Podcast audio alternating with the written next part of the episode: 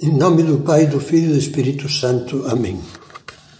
Vinde, Espírito Santo, enchei os corações dos vossos fiéis e acendei neles o fogo do vosso amor.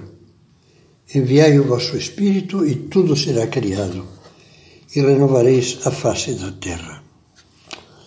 Vamos partir agora para várias meditações pensando em exemplos Histórias de amor paciente. No começo dessa série, definíamos a paciência de maneira simples como a arte de sofrer. Depois das considerações que fomos fazendo nas várias meditações, podemos modificar um pouco estas palavras e dizer que a paciência é o amor que sabe sofrer.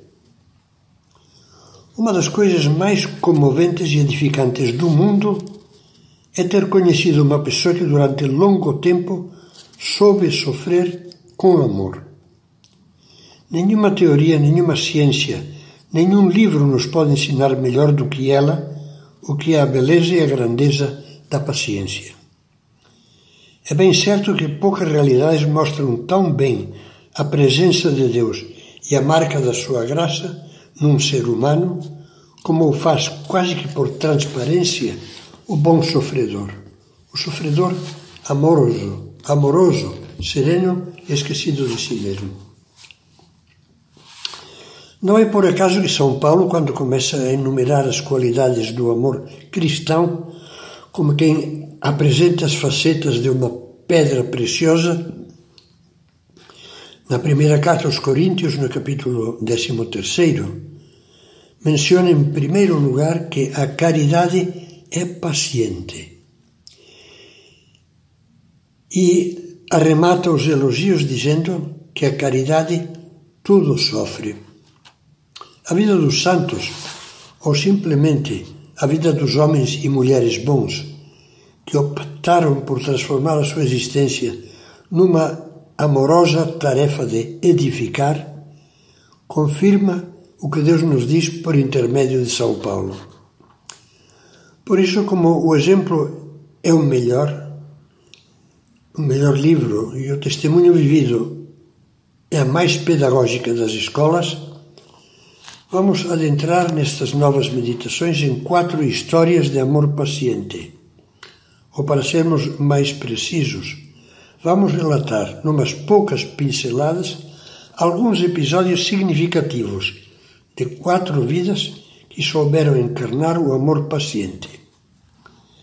Nos dois primeiros casos, eu, pela graça de Deus, fui, pelo menos em parte, testemunha presencial.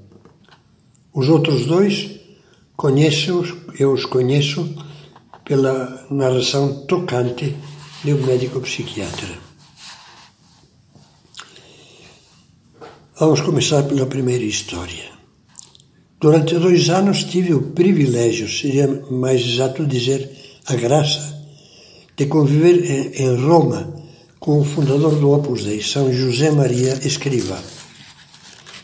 Muito alegre e esportivamente, uns 120 alunos do Colégio Romano da Santa Cruz, nos acomodávamos como podíamos nos escassos e surrealistas espaços de um prédio ainda em construção. Mas para nós o sol raiava todos os dias, mesmo quando a cidade eterna se cobria de nuvens, porque saboreávamos a experiência de estar convivendo com um santo. Todos os os biógrafos de Monsenhor Escrivá de São José Maria, já numerosos, coincidem em afirmar que uma das características da sua personalidade era a alegria, patenteado num constante bom humor. Um desses biógrafos dá justamente o título de Mestre de Bom Humor à obra de recordações pessoais que lhe dedica. Os que convivemos durante algum tempo com ele somos testemunhas de que esse título é exato. Quase diariamente, Os alunos do Colégio Romano da Santa Cruz, anexo naquela altura à sede central do Opus Dei em Roma, tínhamos a feliz oportunidade de estar e de conversar uns bons momentos com São José Maria. Eu que chegara a Roma em outubro de 1953 e só sairia de lá no fim do ano letivo de 1955, guardo viva a lembrança do fundador do Opus Dei como um sacerdote inflamado em amor a Deus, amor que fundia maravilhosamente com um enorme carinho humano, sempre sorridente, sempre otimista, sempre vibrante, sempre bem disposto. Todos os que o conhecíamos de perto víamos nele a extraordinária harmonia das diversas virtudes cristãs, mesmo das aparentemente contraditórias, como a mais terna compreensão e a firmeza mais exigente exemplos de virtudes que se erguiam como picos elevados na cordilheira compacta da sua vida santa. Pois bem, um desses cumes elevados era, sem dúvida alguma, a paciência. Esta virtude manifestava-se no dia a dia de diversas formas.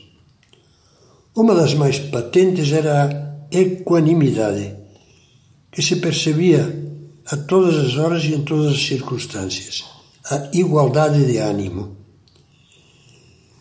boa disposição permanente, que atraía com força e estimulava a imitá-lo. Não é que tudo fosse um mar calmo à sua volta, nem que ele, homem de temperamento vive, vivo, sensível e ardente, fosse impassível. Mesmo sem conhecermos muitos detalhes, todos nós tínhamos noção das dificuldades grandes que o padre, é assim que simplesmente nós o chamávamos, que o padre tinha tido e ainda tinha que enfrentar para levar a obra de Deus para frente. Sabíamos em parte ou imaginávamos saber o calibre das provações e sofrimentos porque Deus permitiu que passasse, forjando-lhe assim a têmpera do santo, incompreensões dolorosas, calúnias incríveis, perseguições, carência absoluta de meios materiais, contradições brutais que acabaram por deixar a sua farpada na saúde do padre. Desde, desde os anos 40, de fato, padecia de uma séria diabetes mellitus. Mas se alguém nos perguntasse como vai a saúde do padre, teríamos respondido com a maior naturalidade. Ora, graças a Deus vai muito bem. E com efeito, era assim mesmo que víamos o fundador. Muito bem. Todos os dias nos deixava a imagem de um homem cheio de Deus e pletórico de humanidade, transbordante de alegria e de dinamismo. Eu vou parar aqui as considerações sobre o exemplo de São José Maria, porque vamos continuar nas próximas, na próxima meditação.